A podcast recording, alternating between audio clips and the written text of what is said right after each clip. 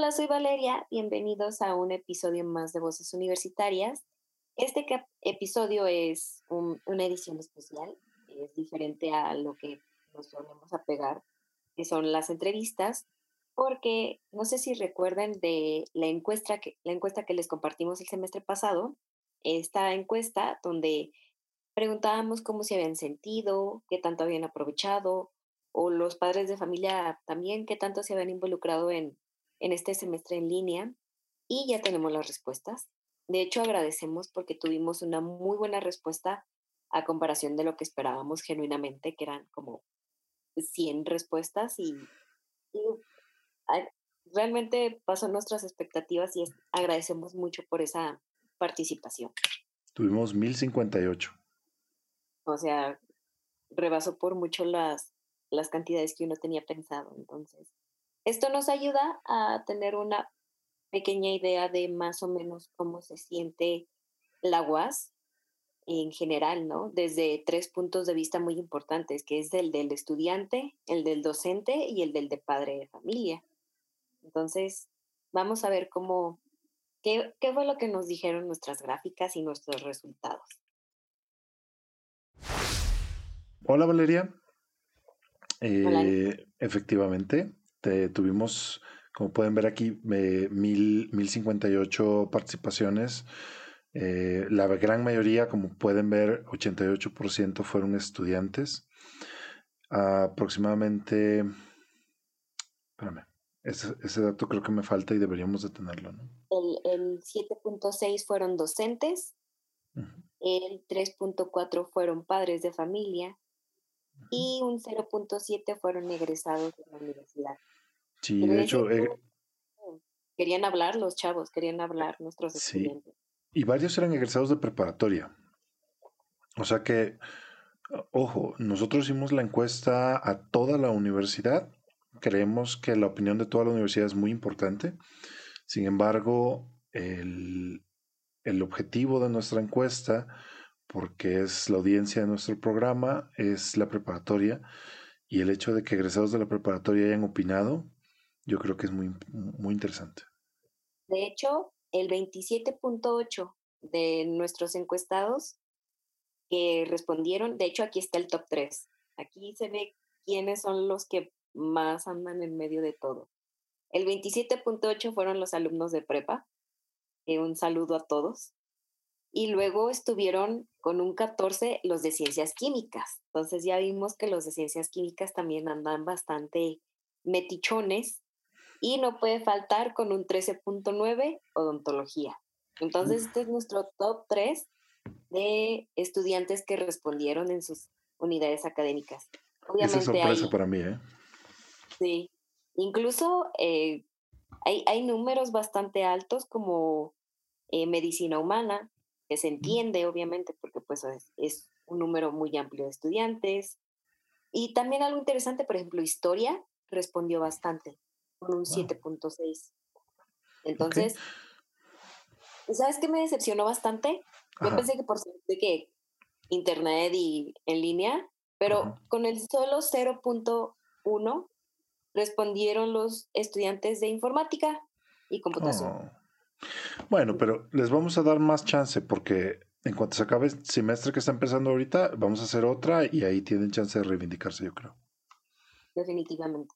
Entonces, para que estén listos y la gráfica esté al 2. Eh, me disculpo por el diseño gráfico que corrió a cargo de parte de la compañera. El diseño gráfico es mi pasión. Sí, ya vi. Em, bueno, explico un poco para, nuestra audiencia. La encuesta está dividida en tres partes, como por decirlo así, tres caminos. Dependiendo de si eras estudiante, la encuesta llevaba por un lado y te hacía unas preguntas. Si eras padre de familia, te llevaba por otro lado y te hacía otras preguntas. Y si eras maestro de la UAS, te hacía otras preguntas. Eh, si eras eh, egresado u, otra persona, te brincabas esta sección que es muy detallada y te ibas a las preguntas generales. Al final las preguntas generales las contestaron todos. Pero lo importante de esto que hicimos es que tenemos preguntas bien específicas, muy, eh, digamos así, relevantes para el sector estudiantil, que solo los estudiantes vieron y solo los estudiantes contestaron. Tenemos preguntas muy específicas y relevantes para el sector de padres de familia y eh, para el sector docente. Como tal, bueno, pues vamos a platicar un poquito de los resultados que obtuvimos sector por sector. El primero sería el de estudiantes. Entonces, pues ya saben, estudien lo que quieran, de todos modos no hay trabajo. Qué bella frase. No se crean. Bueno, la primera pregunta que realizamos se llama, es, ¿cómo fue tu aprovechamiento en el semestre? Y espero que hayan respondido de todo corazón porque al parecer, pues, pues al parecer todos pues aprovecharon bastante bien su, su resultado. La respuesta más alta, con un 18.2%, fue un 7. Entonces, de una gráfica del 1 al 10, un 7, pues es bastante alto. Entonces, no sé si están mintiendo por convivir o si realmente... bueno, hay que aclarar, Valeria, que el 1 significa que no lo aprovecharon en nada y el 10 significa que lo aprovecharon muy bien. Yo siento que el 7 es una respuesta baja, ¿eh? eh yo, siento que la gente aquí se está quejando. Yo siento que, bueno, yo esperaba como un 4, un 3, así de que y no nada. bueno, ok. Al menos, al menos no fue un 4. Sí, o sea, definitivamente no fue un 4. Si te das cuenta, ajá. Si te das cuenta en esta gráfica, el 5 está alto. Es como, como que mucha gente se, fue al 5 como por decir, bueno, ni, ni, bien ni mal, y ya después les ganó el compromiso y le pusieron al 7. Y luego hay gente, y también está muy alto el 8. Entonces, te digo, no sé qué tanto la raza haya mentido. No sé qué tanto. Pero quiero creer que son muy sinceros y que en este semestre aprendieron origami, sacaron 10 matemáticas encontraron su chakra al nirvana. Entonces. Cabe mencionar, y cabe, y, y, yo creo que se merecen un reconocimiento, las 33 personas que dijeron que aprovecharon el semestre el 10. De 931 personas que contestaron esta pregunta, 33 dicen que no quieren regresar a clases presenciales, en línea aprovechan el 100% y así están bien. Déjenlos en paz. Son mis héroes. Luego sale este contraste, que es la segunda pregunta, y es, ¿qué tan difícil te resultó adaptarte a los cambios en el semestre en línea? Muy interesante. ¿eh? Está mucho más sincera y más nivelada. Porque aquí tenemos pues, definitivamente todo, todos los matices, ¿no? Que yo creo hubo aquí en, la pandemia. El, el, mayor porcentaje o el grueso de, de esta respuesta, un 5. Entonces supongo que todos nos sentimos un 5 en este aspecto. Acá acaba de aclarar que el 1 significaba mm, no me pude adaptar, el 10 es me adapté como un pez en el agua. Fue muy fácil para mí adaptarme. La respuesta más común fue 5, que es más o menos. Yo siento que fue un hice todo lo posible por adaptarme, pero no. Porque la segunda más importante es un 8. O sea, supongo que esto también pues por los nativos digitales, ¿no? O sea... Sí, aquí también hay una cuestión generacional, como bien dices. Eh, yo creo que la gente que está entrando a la preparatoria debería de estar poco más adaptada a las tecnologías, pero también es gente que tiene mucha menos eh, cultura de estudio que se necesita cuando cambias de un sistema en donde te controlan a la prepa donde es abierto, que lo hemos discutido mucho en muchos capítulos de voces universitarias. Y yo creo que adaptarte a los cambios no solo significa adaptarte al programa, significa adaptarte a sentarte en tu casa con el ruido de tus hermanos, de tus papás, de todo mundo y, eh, no sé, hacerlo rendir, ¿no? Definitivamente es complicado, pero pues ahora sí, como dices, es la, es la parte generacional, ¿no? Incluso yo que soy joven, relativamente joven, había momentos en que batallaba de que dije, ¿cómo le voy a hacer para el Google Docs? Claro, nadie nace sabiendo. No, a todos nos faltaba práctica, yo creo. Esta es la tercera pregunta. Eh, si en un futuro se abrieran las aulas y se ofrecieran las dos formas de atender a la escuela, ¿Cuál preferirías? ¿Presencial en línea o una combinación de las dos? Fue avasallante. 73.1% quiere regresar a presencial. 22.3% dice que se toleraría un 50 y 50. Y solamente un, una cosita, nada, dice que quiere seguir en línea. Solo un 4.5 quisieron volver en línea. Entonces, fue algo bastante interesante. Y aparte es, es completamente entendible la necesidad de convivir, de estar, de la proxemia, del acercamiento a las personas, de los estudiantes, porque definitivamente el verte a cara a cara con tus amigos o el hecho de que, seamos sinceros, eh, lo más padre de estudiar la prepa no es estudiar la prepa, sino vivir la prepa, estar con tus amigos, estar ahí en la plaza cívica, estar tirado ahí en, las, en el pastito, irte a las canchas. Y definitivamente todo eso, o, por ejemplo el convivio de, me va a escuchar, las tardeadas, las discos. Y pues todo eso escapó entonces. E incluso lo presencial es diferente porque ah, incluso el poder em, hacer tu tarea en lo que los demás hacen la tarea, es como ese tipo de adrenalinas que no se pueden vivir. Sí, bueno. La convivencia, la convivencia, eh, la parte social de la prepa, ¿no? Definitivamente. Ok, y esta eh, preguntada a los estudiantes que tienen una visión de lo económico a lo mejor limitada, porque la gran mayoría depende todavía de sus papás, también resulta interesante. Eh, en lo económico, ¿cómo crees que el semestre impactó tu casa? dos pues respuestas más comunes.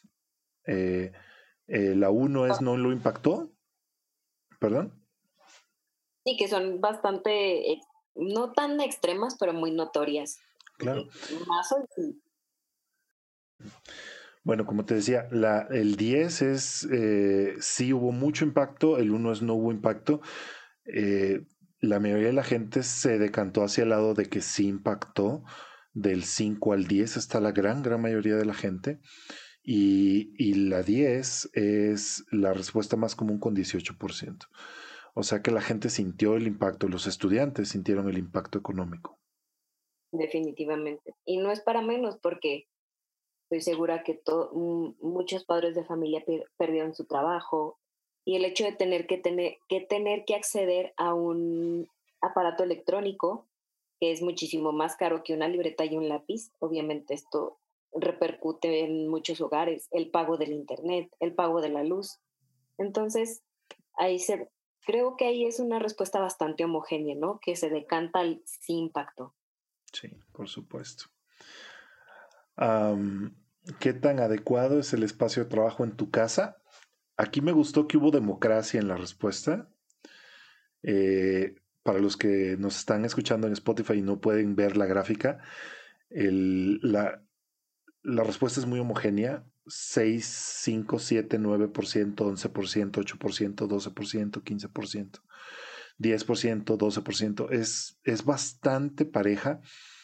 Eh, al parecer, bueno, lo más común o la mayoría de la gente está entre el 7 y el 10 en donde el 10 es eh, muy adecuado, el 1 es muy poco adecuado, pero en general la gente se manifestó, bueno, los estudiantes aquí se manifestaron y muchos de ellos no tenían un espacio adecuado para trabajar.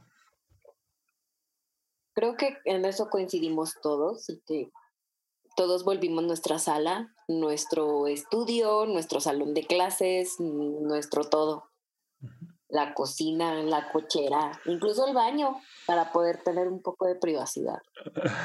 Ok. Yo usualmente dejo la laptop afuera, pero bueno, habrá quien. No, no, o sea, no se sabe. la siguiente pregunta es, ¿qué tan difícil fue para ti acceder a los recursos en línea? El 10 es muy fácil, el 1 está del 1 al 10, el 1 es muy difícil, el 10 es muy fácil. La gran mayoría de la gente se decantó del 5 hacia arriba, es decir, eh, la mayoría de los 931 alumnos que contestaron consideran que para ellos fue fácil acceder a los recursos. Pues eso es, es bueno. Es, bueno, ¿no? Claro. Aún así. Se podían conectar. a lo mejor les caíamos mal los maestros. Muy probablemente. No, es que no funciona mi micrófono. es que mi cámara web no sirve. Ah, interferencia. Ah, sí.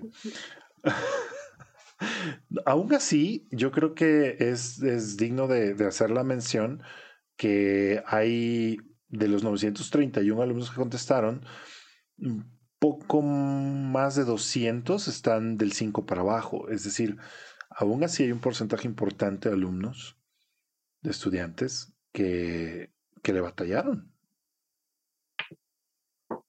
Y eso que siento que pues aún queda un poco sesgada esta encuesta, pero bueno, es, es bueno saber que pueden acceder a estos recursos en línea. Así es. La siguiente está muy interesante. Se les preguntó de todos estos problemas, ¿cuáles tuviste que enfrentar durante el semestre debido a la pandemia? Eh, bueno, debido a que trabajaste en casa, ¿no? Y había varias opciones. Entonces, si, si están viendo el gráfico, se darán cuenta de que el total de los porcentajes no suma 100. Esto es porque eh, los estudiantes podían escoger más de una opción. Pero de los 931 que contestaron, el 31% dijo que se había quedado sin electricidad en su casa. El 64, fíjate, más de la mitad. 548 estudiantes que se quedaron sin internet. 121 estudiantes eh, hablaron de pérdida de empleo de uno de los padres, 20 de ellos de ambos padres, 108 eh, hablaron de pérdida de empleo ellos. Acuérdense que también eh, estamos entrevistando gente, o bueno, estamos encuestando gente que ya trabaja, que está en, semestres superiores de, la carrera. gente que se enfermó de COVID en sus familias, se, en total, sí, más de 400 alumnos, eh, estudiantes tuvieron familiares que se enfermaron de COVID. Que siento que esta, esta, respuesta es como más sincera. Sí, está, está, eh, está impresionante. Es, eh, suma casi el 50% de los encuestados. Si le pones que 73 de ellos se enfermaron de COVID, ellos, Vaya, es, mucho. Es muy grande esa respuesta, entonces definitivamente espero que estén bien esos chicos que se enfermaron y ya se hayan recuperado. Por suerte a la juventud no le pegó tan duro. Los que estábamos más en peligro son, éramos los viejitos. Sí. Y sí, bueno, se ven los familiares que no viven contigo que se enfermaron de COVID. Ahí cuando todo el mundo tuvo, yo creo que cuidar. Todos hemos cuidado, yo creo, a alguien que tuvo COVID.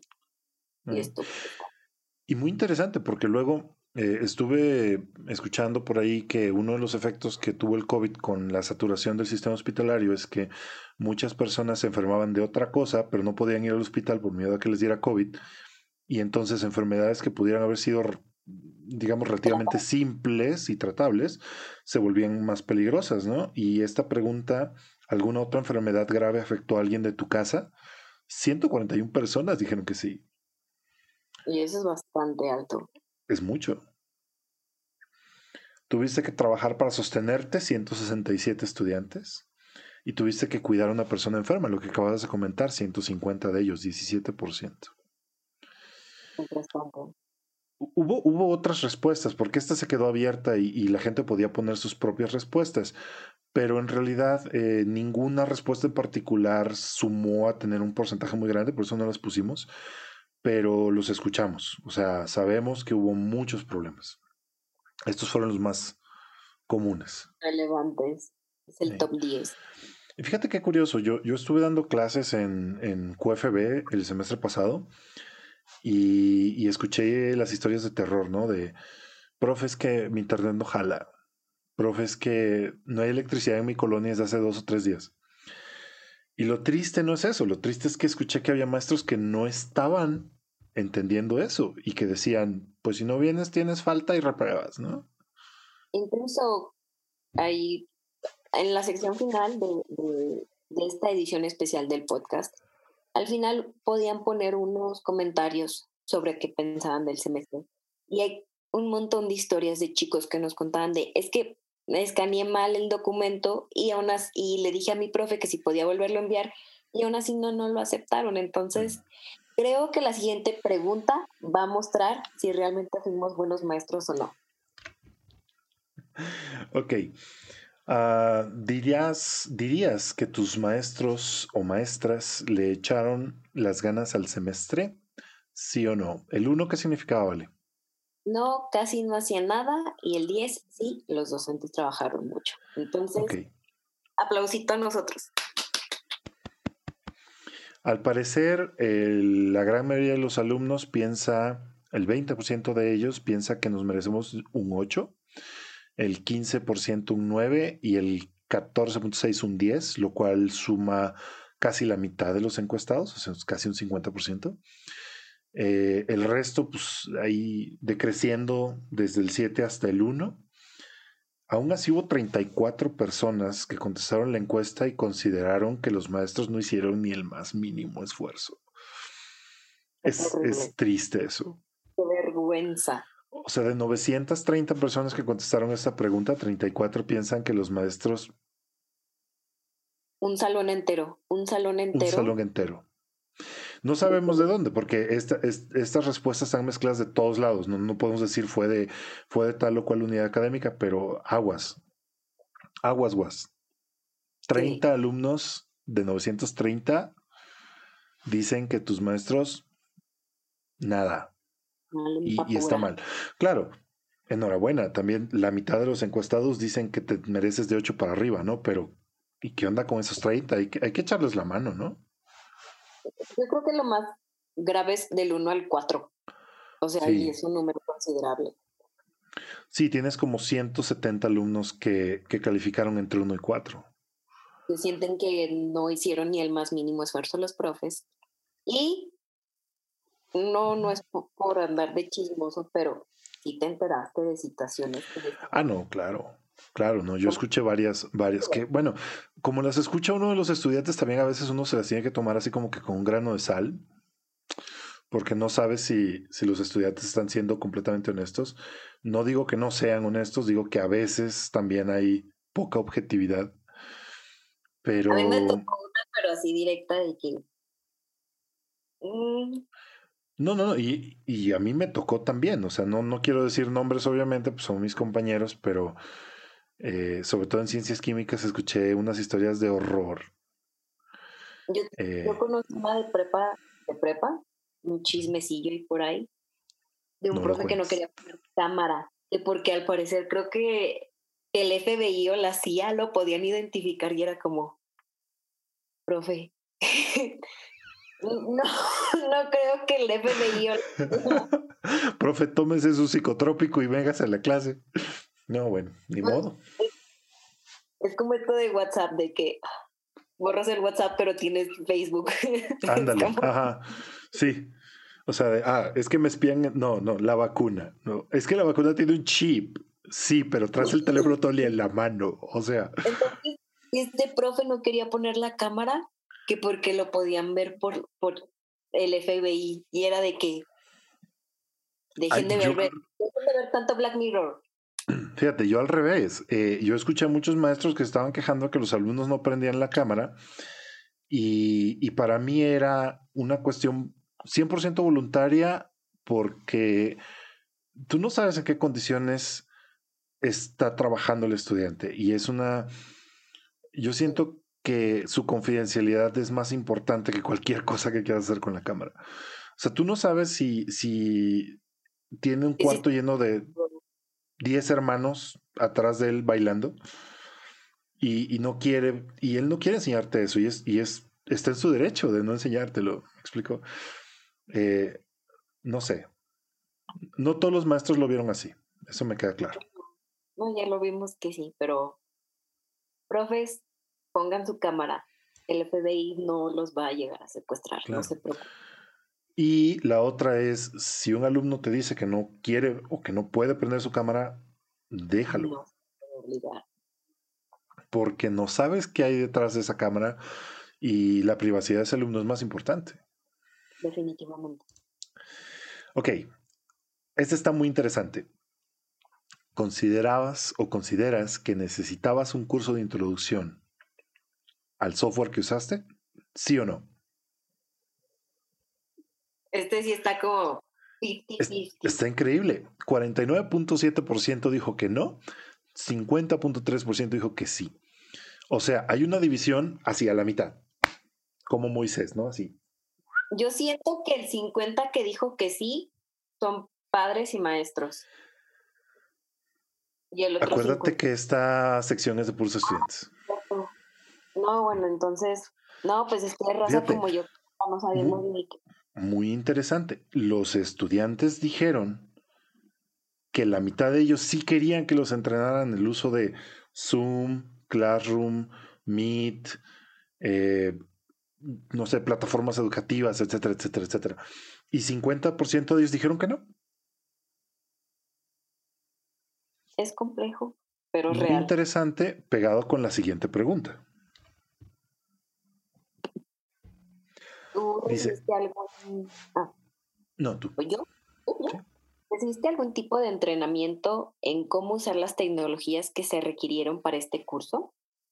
58% de ellos dijo no. Los persinaron, les dijeron, hijo, haga su mejor esfuerzo. Algunos, el 31.8% dijo que sí recibió entrenamiento, pero solo para algunas cosas. Y casi el 10% dijo que sí recibió entrenamiento para todas las tecnologías. Ojo, estamos hablando de que nos fuimos un semestre 100% en línea. Y solo el 10% de nuestros alumnos estaban plenamente entrenados para ello. Les aseguro que incluso este porcentaje es mayor a comparación de maestros. Ahorita vamos a ir con los maestros. ¿Qué saco yo de esta gráfica junto con la anterior? La mitad de los alumnos quería entrenamiento. La misma mitad que no recibió entrenamiento. ¿Eh? Creo que están relacionados.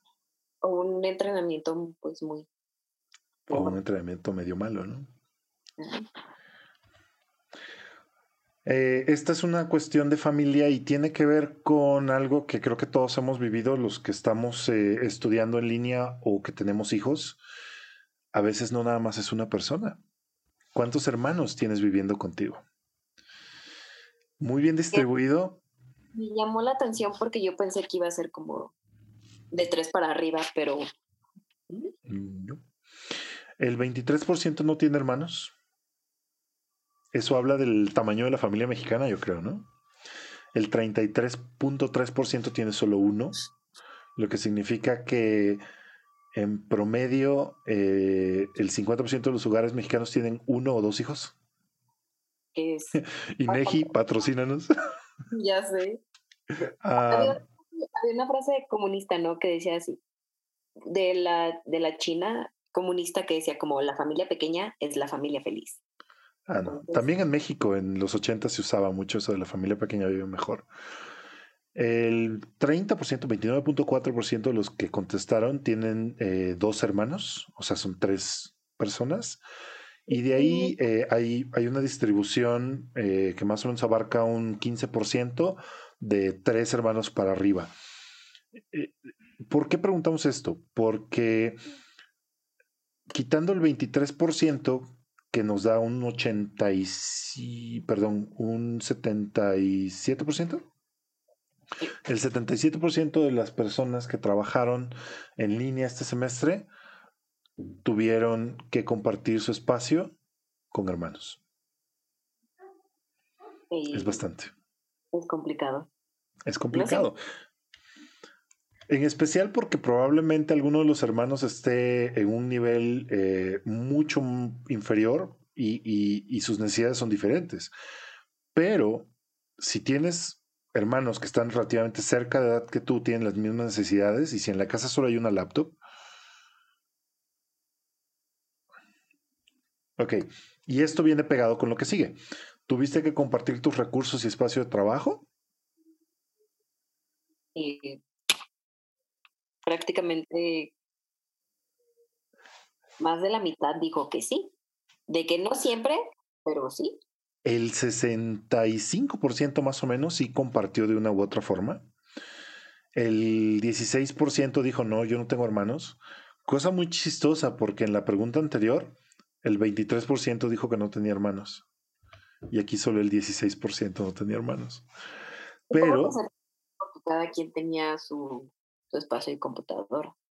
Claro, pero la cosa es que aquí lo que no estábamos considerando y que, y que creo que permea es que algunas personas también compartieron espacio con los papás, porque los papás también estaban trabajando en línea.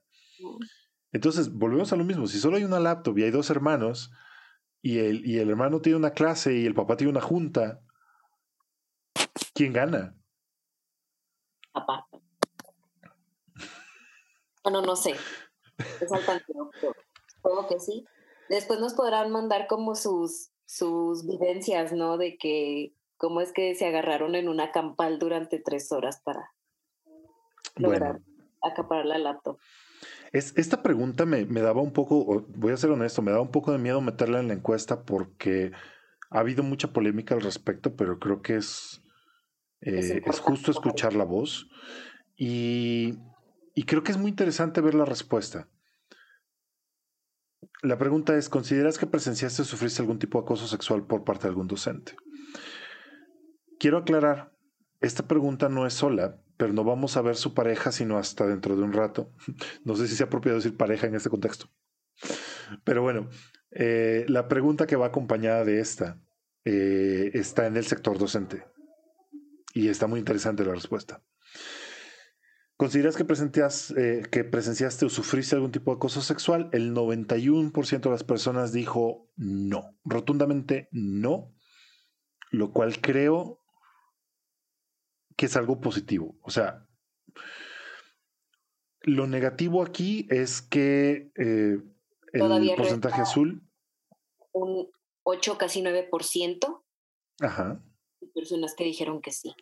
Bueno, hay personas que dijeron prefiero no contestar, porque dijimos no queremos meter a nadie en lío, si alguien se siente incómodo con la pregunta, eh, como el 8% dijo prefiero no contestar, ¿no? O el 7%, una cosa así. 23 personas dijeron que prefirieron no contestar y 57 personas sí han notado o sufrido este, este acoso. Creo que están al revés, ¿no? Ah, sí, perdón. Perdón, es que estudié letras. No, no hay problema, vuélvelo a decir. Ok. Entonces, al parecer, 23 personas sí han notado o sufrido acoso y 57 personas decidieron no contestar. Ok. antes de, de, proceder a lo que creo que se debe de decir después de escuchar esta respuesta, quiero escuchar las siguientes dos y hacer la aclaración. ¿Consideras que presenciaste o sufriste algún tipo de acoso académico? Y aquí aclaramos que era, eh, había una aclaración en la pregunta que era, acoso académico significa que un maestro presiona más a un alumno en particular o le deja más tarea a un alumno en particular o le califica mal la tarea a un alumno en particular. ¿Sale? Esto está interesante. 22% dijeron que sí es, una, es un porcentaje muy alto. Y 10% no quiso contestar. O sea que el 30% está en sospecha de haberlo sufrido o presenciado. Es, es, mucho, pero volvemos a lo mismo. Es, es, esta, es, es esta onda en donde el estudiante se siente acosado a nivel académico, lo aclaro, por un docente que le está exigiendo, en su opinión, de una forma diferenciada. Y eso es discriminación. Si yo entrego eh, exactamente la misma calidad de trabajo que mi compañero y mi compañero tiene 10 y yo tengo 5, eso es acoso académico. Bueno, el 30% de los entrevistados, de los encuestados, perdón, decidieron. Sienten que tuvieron esto. Y la última, ¿te tocó que algún docente te solicitara dinero a cambio de un apoyo, sí o no? Bueno, al menos el 95.3 dijo que no, que nunca lo pedido. Sin embargo, sin embargo, eh, el 2.9 dijo que no quiso contestar y el 1.7, o sea, 16 personas, 16 personas de estos alumnos han tenido que pagar para poder pasar su materia. Fíjate que eso está interesante porque volvemos a lo mismo. Eh, yo aquí puse una aclaración en esta pregunta y decía, ¿cómo se puede ver esta solicitud de dinero? Alguien que directamente llega y te dice, dame tanto para pasar o dame tanto para que te dé permiso a hacer un examen. Pero no solamente es la única forma, hay otra forma. Un maestro que llega y te dice, este es tu paquete de copias y me debes 300 pesos por las siete copias. Y algunos maestros lo hacen. ¿eh? ¿En serio? Sí. No sean miserables, compás. Bueno, pues 17 personas dijeron que lo han sufrido. Y aquí es a donde quiero llegar a la aclaración. Para quien sea que esté escuchando, la única forma de actuar ante una situación así es ir ante Defensoría Universitaria con pruebas. ¿Cómo consigues las pruebas? No importa. O sea, toma fotos, graba video, lleva testigos. No importa lo que tengas que hacer, reporta estas situaciones. ¿Por qué? Porque si tú no haces nada, ya sea acoso sexual, ya sea acoso académico, ya sea que te pidan dinero, si tú no haces nada, se lo van a hacer a alguien más.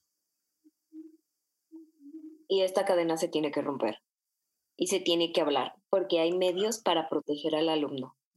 Yo sé que muchos tienen miedo o que sienten que realmente la, institución no va a hacer nada por ellos, pero créanlo que sí.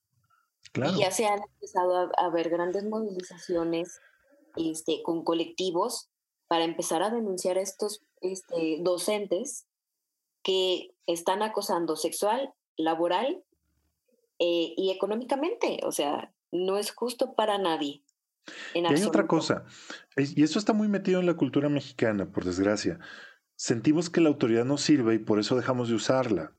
Pero si dejamos de usarla, entramos en un círculo vicioso y hacemos que no sirva. La primera línea en la prevención de un delito es la denuncia. Si uno dice, ay, me robaron, pero no voy a ir a la policía a denunciar porque no van a hacer nada, pues, pues, no hacen nada, porque no lo denuncias. Uno tiene, y la obligación, y por eso lo puse así, debes de ir a la defensoría. Uno tiene la obligación de ir a reportar estas situaciones. ¿Cómo? Con pruebas. No es, lo escuché en el pasillo, no es me lo dijeron, no es, fíjate que así o ¿Por qué?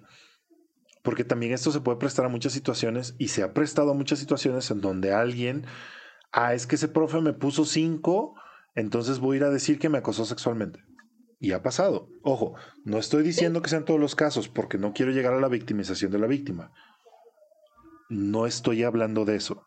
Estoy hablando de casos comprobados en donde hay un modus operandi de, para sacar provecho de la situación.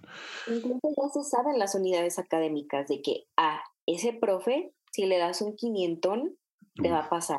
Una botella. O una botella. Eso ya es conocido, o sea, esas cosas son lo que se saben en las facultades.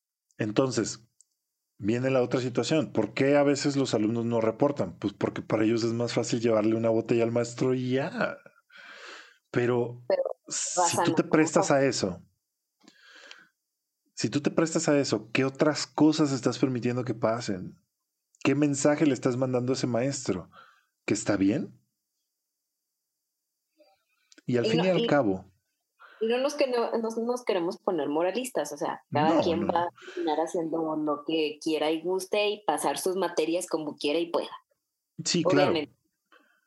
Pero ¿cuántas veces no pasa que terminas la carrera, llegas al trabajo y no sabes porque no te lo enseñaron? En fin, creo que estas tres preguntas con las que vamos a terminar hoy están muy pesadas. Vamos a dejar que esa información se, se, asiente ahí. Eh, es una es una pena que todavía haya gente que sienta que recibió algún tipo de acoso, eso está mal. Está terrible. Yo creo, que como maestros deberíamos de primero hacer que el espacio sea seguro, sino como queremos enseñar algo. Y que los chicos se sientan protegidos y seguros. Claro. es, ay, ay chicos, vieran, da, da sentimiento. Sí, da por supuesto. Y molesta. Y por eso es que, y por eso es que lo dijimos así. No te dejes. Ve a la defensoría. Si no sabes cómo, busca ayuda. Pero no te dejes. ¿Sabes quién? He leído varios tweets de chavas muy indignadas. Que incluso uno tiene que aceptar las fallas del sistema, ¿no? Porque pues, el sistema falla. Y que hay, dicen, es que me da mucho coraje ver que hay profes que se expusieron en el tendedero de acoso y que aún así él los traen en campaña. Volvemos a lo mismo, es que si tú tuvieras pruebas, si, no, no si, o sea, yo sé que es difícil, a veces no hay, pero es una, es una cuestión de, eh, no hagamos que estos asuntos sean tu, tu opinión contra la mía. Pues, tu palabra. Intentemos, exacto, intentemos que sea una cuestión un poco más definitiva para acabar con esto, ¿no? En fin. Pero bueno, vamos a pararle ahí. Eh, en, la próxima, sí, vamos a, enfriar el sistema.